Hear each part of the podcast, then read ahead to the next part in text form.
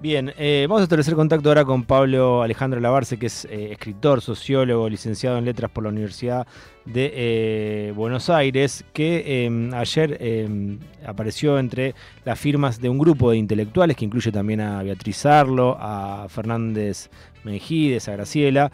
Em, se habían expresado también en las elecciones anteriores en contra de las políticas de Javier Milei o de los pensamientos de Javier Milei y quedaba claro que iban a acompañar al candidato que llega al balotaje contra eh, Javier Milei, en este caso es Sergio Tomás Massa, y para charlar un poquito sobre la mirada suya de por qué está eh, en esta carta firmando, lo vamos a tener ahora. Pablo, ¿cómo va? Buenos días, Lautaro te saluda, gracias por atendernos. ¿Qué tal? Buenos días, ¿cómo están ustedes? Bien, un, placer hablar con vos. Eh, bueno, queríamos que, nos cuentes un poquito más tu, visión de, cómo se van a desarrollar estas elecciones, de los dos candidatos, de em, este rechazo a uno y el respaldo al otro. Mira, eh, es como vos, mismo lo acabas de decir, hubo un pronunciamiento previo, eh, el pronunciamiento previo dijo antes de la de la primera vuelta dijo, bueno, nosotros tomamos el compromiso de acompañar a todo aquel que enfrenta a mi ley. Eh, en ese momento también propusimos, aunque sin éxito, que todas las fuerzas políticas democráticas se pronunciaran por, por el apoyo al candidato que, enfrentara más en el balotaje. En eso no fuimos exitosos, lamentablemente, eh, cosa que se está demostrando ahora, digamos, ¿no? Mm, eh, claro, con los acuerdos nadie se pronunció por ese apoyo, inclusive parte de Juntos por el Cambio, por el contrario, decidió apoyar a Milei. Pero nosotros somos más coherentes que mm. el resto de las fuerzas políticas y, dijimos, hay que apoyar al que se enfrenta a Milei, entonces lo que sacamos es un documento en el que dice, seguimos pensando lo mismo, hay que apoyar al que se enfrenta a Milei. ¿Qué, qué, ¿Qué, ves en, en las ideas de Milei? ¿En las propuestas, en lo que dice? Mm, mm, en, en, el comienzo de la introducción eh, decías las políticas de ley, no hay tales políticas, lo que hay son un montón de ideas tiradas al viento eh, que teóricamente tienen forma de propuesta. Hay un documento eh, que se estipula como programa, que es peor todavía que lo que dice. Hmm. en general, lo que se trata es de, de, un programa impracticable, de un programa profundamente regresivo, profundamente antidemocrático, pero además de todo eso, y a lo cual le podríamos sumar algo que no suele decirse, esto es, se pone el acento en, ciertos aspectos eh, psicológicos, ¿no? Eh, esta, esta cosa de parece, parece estar siempre al, borde del brote psicótico. Eh, pero tampoco se pone el, no se pone el acento lo suficiente en la, endeblez intelectual, ¿no? La ignorancia de mi ley en, la mayoría de los temas de los que sin embargo habla es escandalosa, es supina, es vergonzosa. Eh, y sin embargo se vende como, por el contrario, se vende como un tipo que sabe, y yo creo que no sabe ni siquiera de economía. Mm. Ahora bien, el punto no es ese, porque después de todo, eh, Patricia Bullrich tampoco es que le sobraban muchas luces. Eh, no, el punto es que lo que distingue a mi ley y lo que arma nuestro rechazo es que eh, no solamente es un programa profundamente regresivo y antidemocrático, sino que lo que es peor, el tipo es un profundo admirador de las experiencias antidemocráticas y, es un tipo que, eh, digamos, eh, que reivindica Menem, qué sé yo, hay demasiada gente que reivindica Menem, que reivindica Thatcher, ocurre lo mismo, pero el tipo fue capaz de producir la frase hubo una guerra y no hubo exceso. Y eso es un límite, loco, eso es un límite que no se puede pasar sencillamente porque eh, hay dos fallos, uno de la Cámara Federal y otro de la Corte Suprema que ratifica el fallo de la, de la Cámara Federal que dice hubo un plan sistemático de exterminio, tortura y desaparición de personas. Claro. Eh, eso es un límite, eso es un límite. Después, por supuesto, lo acompaña la, la abogada Villarroel, eh, que nada, hace horas apenas circuló ese video en el cual sostiene que eh, todo lo que se dijo en estos 40 años del pasado es una mentira inventada por la izquierda, las madres, la abuela, el ERP y los montoneros. Y nuevamente, para una abogada esto es todavía más gravoso. Eh, esta, esta mujer está desconociendo un fallo judicial que dijo que esto no fue así, que lo que ocurrió fue un plan sistemático de exterminio, etc. Bueno, eso es un límite y ese mm. límite se llama el, contrato democrático. Mm. Eh, listo. Eh, en, en, contra de eso hubiéramos votado a Patricia Bullrich. Personalmente te digo, prefiero votar a Sergio Massa que a Patricia Bullrich. Mm. Pablo, buen día. Soy Verónica Castañares. ¿Por qué te parece... ¿Qué tal? Muy bien. ¿Por qué te parece que cala este discurso, digamos? Que hay gente que, que bueno, que, que piensa que es una posibilidad todo esto, ¿no? el, tema es que ese 30% que obtiene mi ley, que entre paréntesis no se mueve del 30%, ¿no? O sea, ese, eso fue una de las cosas más sorprendentes entre las pasos y la primera vuelta, esto de que no agrega un voto. Eh, no, no es eh, absolutamente homogéneo. Yo creo que hay buena parte de ese, voto que no, eh, al que todas estas cosas de las que yo estoy hablando, no es que le importa tres belines, sino que no le presta atención, o sea, lo, toma como apenas un ruido de fondo, no hace de eso una cuestión central de, de su existencia. Eh, en el sentido de que encontró en mi ley una forma de responder, una forma de protesta por otra serie de cosas. Déjame que vuelvo en un momentito sobre eso, pero hay otra parte del electorado de mi ley que es un electorado que siempre pensó lo mismo. Mm. Esto es, la, la, el consenso democrático, el consenso en torno del juicio a las juntas, el consenso en torno a... Es consenso, no es unanimidad. Entonces, nuestra sociedad consensuó ciertas cosas, pero eso no significa que ese, ese acuerdo sea unánime y siempre quedó un fondo eh, profundamente reaccionario y, que, digo nada, esto que, que, aparece desde el 83 con Famus y culmina con Villarreal y en el medio se encuentra con la señorita Pando, con la cara pintada, digamos, ¿no? No, no. Eh, ¿Cuánto significa eso en términos poblacionales? No te le puedo poner una cifra, mm. pero que existe, mm. existe. Mm. Lo que ocurre es que de pronto te aparecen ciertos fenómenos que te permiten verlo. Por ejemplo, la explosión de las redes sociales permite que esto que se ha dado en llamar la cloaca de las redes, lo que muestra es algo que siempre existió, no es que inventa un, núcleo fascista, ¿se entiende? Existía ese núcleo. Y lo que pasa es que ese núcleo encuentra, ahora tiene Twitter, tiene Facebook, y tiene a mi ley. Entonces, ahí se manifiesta y dice, zurdos de mierda, hay que matarlos a todos. Bueno, lo pensaron siempre. Lo que pasa es que ahora lo dicen en público de manera más notoria y agresiva. Ahora, permitime volver a la primera parte, la parte de mi ley como voto protesta.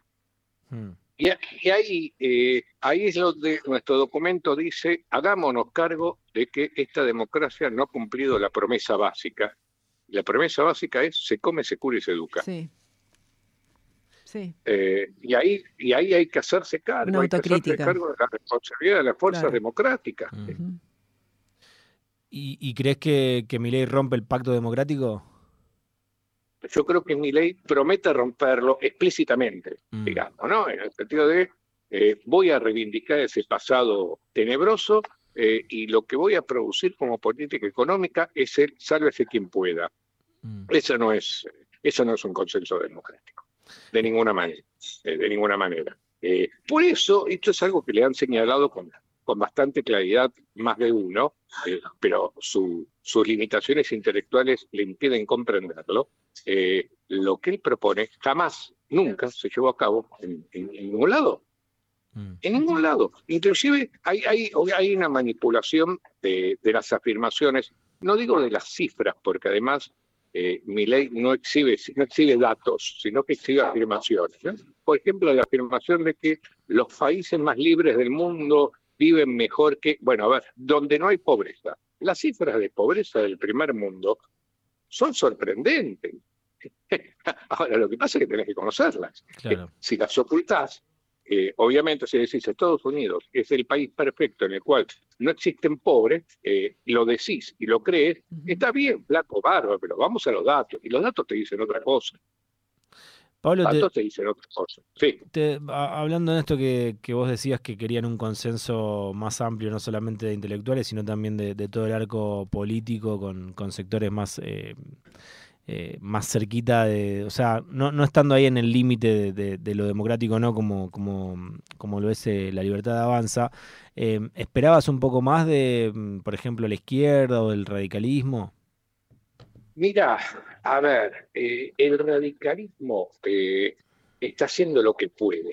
Mm. hubiera esperado, no hubiera esperado, esto tendría que haberse producido antes. Mm. Acá hubo un error si eh, aquellos que tenemos, usemos una, una metáfora eh, eh, repetida, aquellos que peinamos canas, mm. nos enseñaron, nos criamos políticamente en, la idea del el viejo tronco nacional popular constituido por el egoyenismo y el peronismo. Claro. Entonces, en situaciones como estas, la idea de tender hacia acuerdos programáticos eh, en situaciones tan complejas como esta debió haber existido antes. Ojo, eh, Fernández Larreta es Fernández. Rodríguez Larreta no estaba tan equivocado eh, en proponer consensos del 70%. Lo que él se equivocaba es con quiénes proponer ese consenso, ¿no? O no proponer un consenso democrático dejando de lado el kirchnerismo, por ejemplo. Claro. Eso no es un consenso democrático.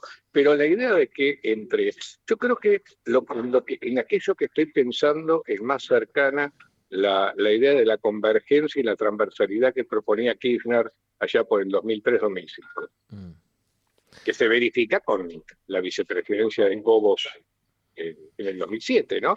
Eh, es decir, estaba buscando eso y, y aunque yo no estoy, a ver, yo he dejado de ser peronista hace mucho, eh, preferí acompañar a la izquierda, eh, yo creo que en, ese, en esa intersección entre las tradiciones democráticas nacional populares está la, esto, la construcción de consensos más sólida que puede conseguir la Argentina hoy día.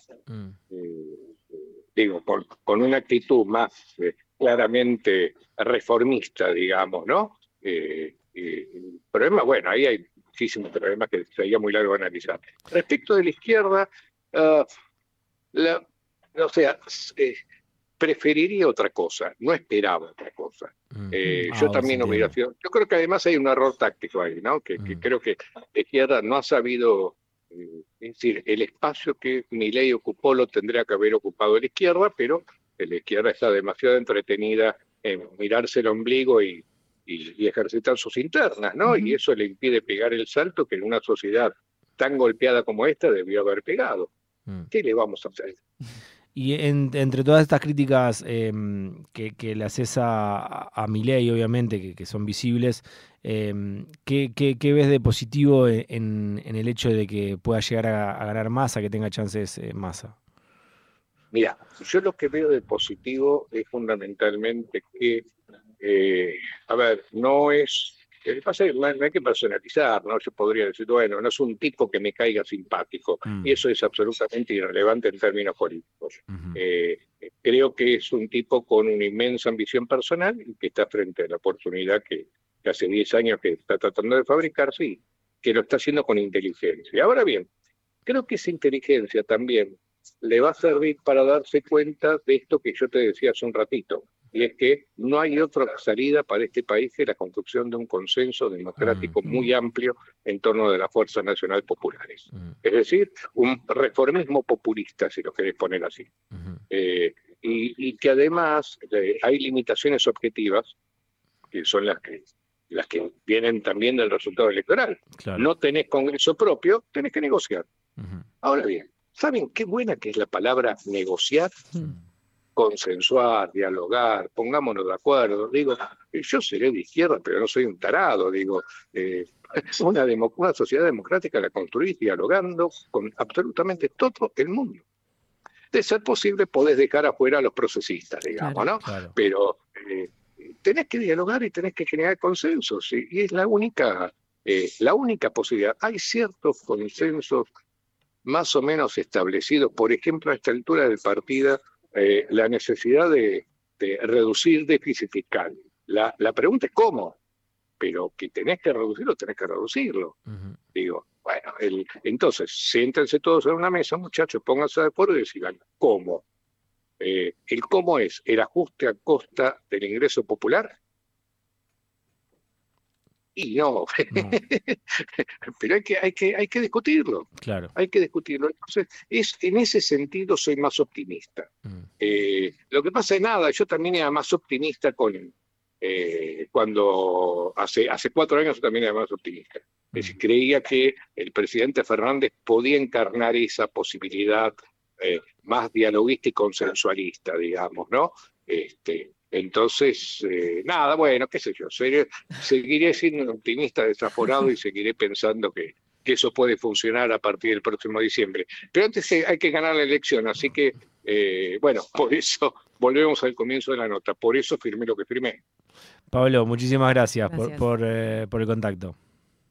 Al contrario, les agradezco a ustedes por la escucha. Abrazo grande. Pasó Pablo Alabarce, uno de los intelectuales que junto, por ejemplo, a Beatriz Sardo y a Graciela Fernández Mejide firmaron este comunicado para em, no acompañar, por supuesto, a Javier Milei y sí al candidato de Unión por la Patria, Sergio Tomás Massa, en el próximo balotaje del 19 de noviembre.